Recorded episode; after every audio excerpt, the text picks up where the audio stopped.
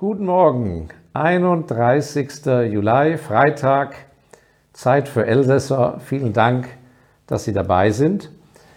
Es ist äh, langsam Sommer und da habe ich mir nach Abschluss unserer Mentorenreihe der sechs Videos, die ich Ihnen sehr empfehlen kann, wenn Sie die noch nicht gesehen haben, habe ich mir überlegt, statt einer Sommerpause zu machen, was wir an sich im August immer tun, äh, machen wir stattdessen eine kleine Sommerakademie. Mit kleinen Tipps und Tricks aus dem Finanzumfeld, aus dem Umfeld des Erfolges, Sachen, Ideen, Erlebnisse von mir, die Sie vielleicht an der Universität oder in Ihrem Betrieb oder zu Hause nicht zu hören bekommen. Nichts Großartiges, aber vielleicht die eine oder andere Anregung für Sie. Ich hoffe, dass Sie äh, mit dabei sind, denn ähm, wir planen acht Folgen zu machen und heute starten wir mal mit der ersten und da werden Sie überrascht sein. Ich nenne das Freundschaft als Businessmodell. Wir sind gewohnt, dass man als Manager knallhart sein muss. DAX-Konzernvorstände gehen über Leichen. Oder aber, dass man ein Mathematikgenie sein muss oder alles auf Excel ausrechnet, etc. etc. Oder gar ein Softwaregenie muss man sein, um großer Unternehmer zu werden. Ich möchte Ihnen einen anderen Weg mal aufzeigen und vielen von Ihnen vielleicht Mut machen, die Sie vielleicht sich nicht als die Oberspezialisten fühlen und als Überflieger im Seminar und nachher in der Abteilung und so weiter. Ein ganz simples Geschäftsmodell ist, wenn man wirklich lauteren Herzens sich einbringt in eine Freundschaft, in Freundschaften mit Menschen, mit denen man beruflich zu tun hat. Jetzt werden Sie meinen, dass ich langsam vielleicht etwas weich in der Birne werde durch die Hitze. Das ist aber nicht der Fall.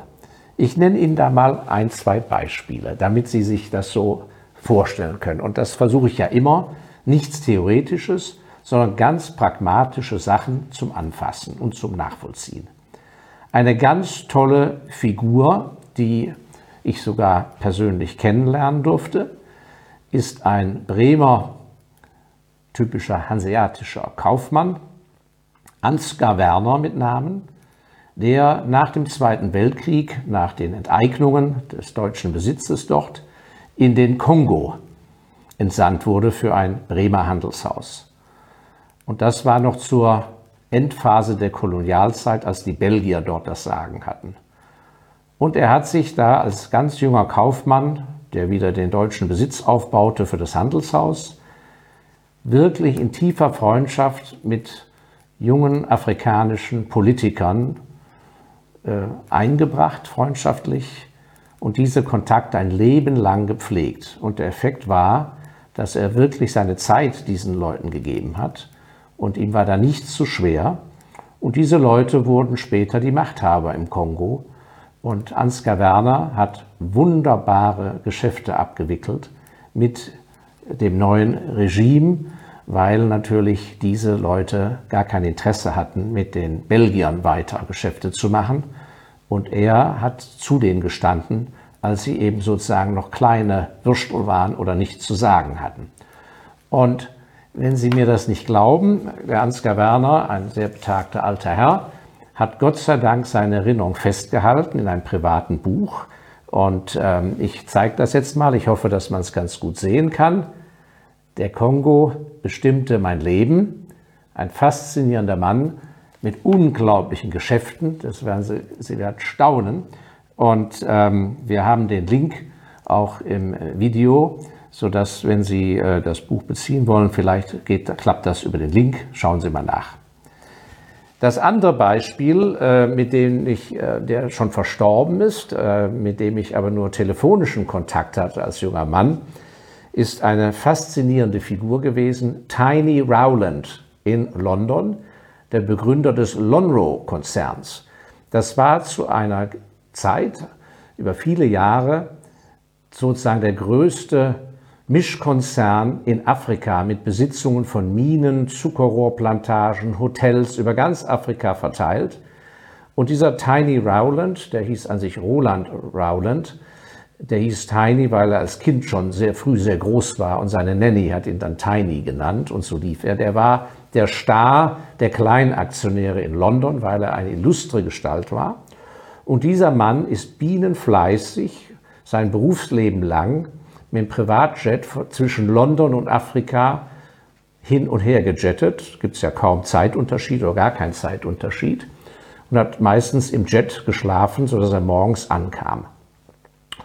Und er hatte als Freund Afrikas, hatte er wunderbare Beziehungen aufgebaut zu den Machthabern und war mit denen so tief verbunden, dass er zum Beispiel den Privatjet den Präsidenten oder Ministern zur Verfügung stellte von den afrikanischen Ländern, die gerade dann in die Selbstständigkeit, in die politische entlassen wurden und noch keine eigene Airline hatten.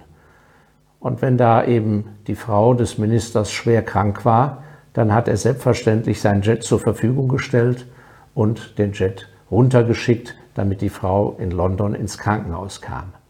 Also auch hier, die Urbasis ist natürlich immer ein tüchtiger Kaufmann zu sein, ein guter Geschäftsmann, gar keine Frage.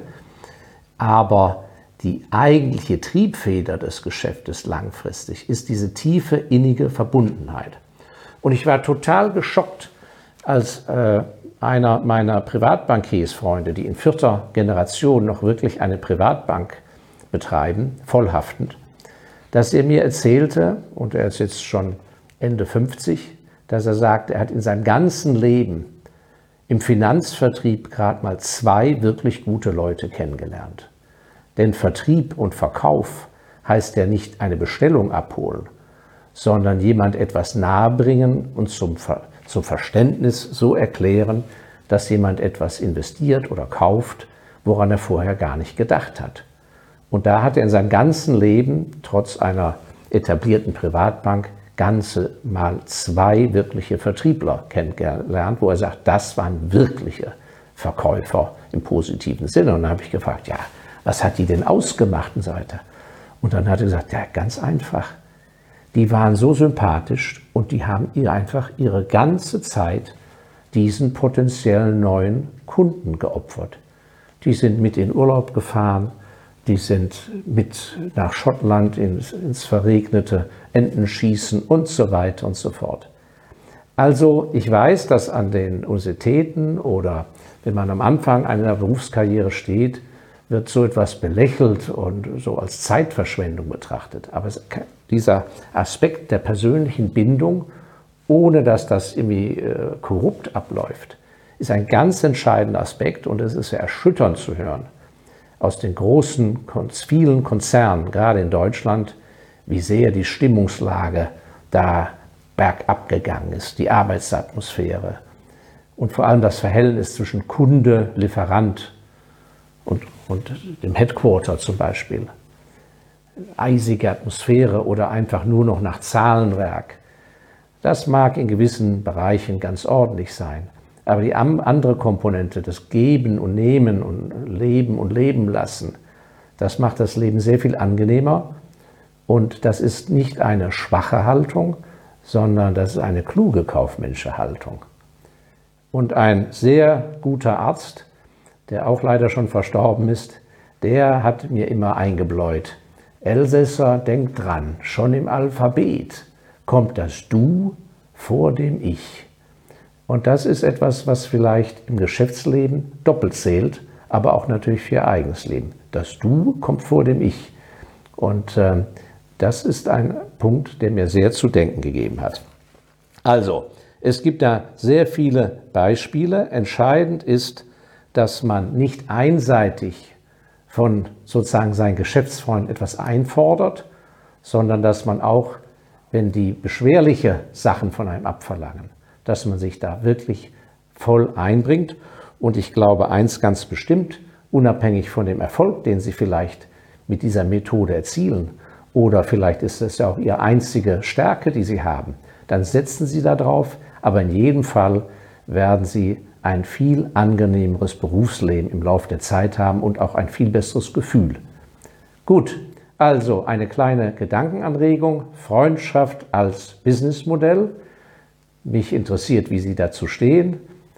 Vielleicht geben Sie den einen anderen Kommentar ab, wie Ihre Erfahrungen sind. Wenn Sie noch nicht abonniert haben, unseren kleinen Videokanal, dann drücken Sie vielleicht auf den Button. Und bei weitergehenden Fragen, unsere Kontaktdaten sind hinten eingeblendet am Ende des Videos. Und äh, da können Sie Herrn Kolbe und mich, Herrn Kolbe, meinen Kollegen, immer erreichen. Und äh, ich freue mich ansonsten auf nächsten Freitag wieder in der Sommerakademie Video Nummer 2. Dankeschön.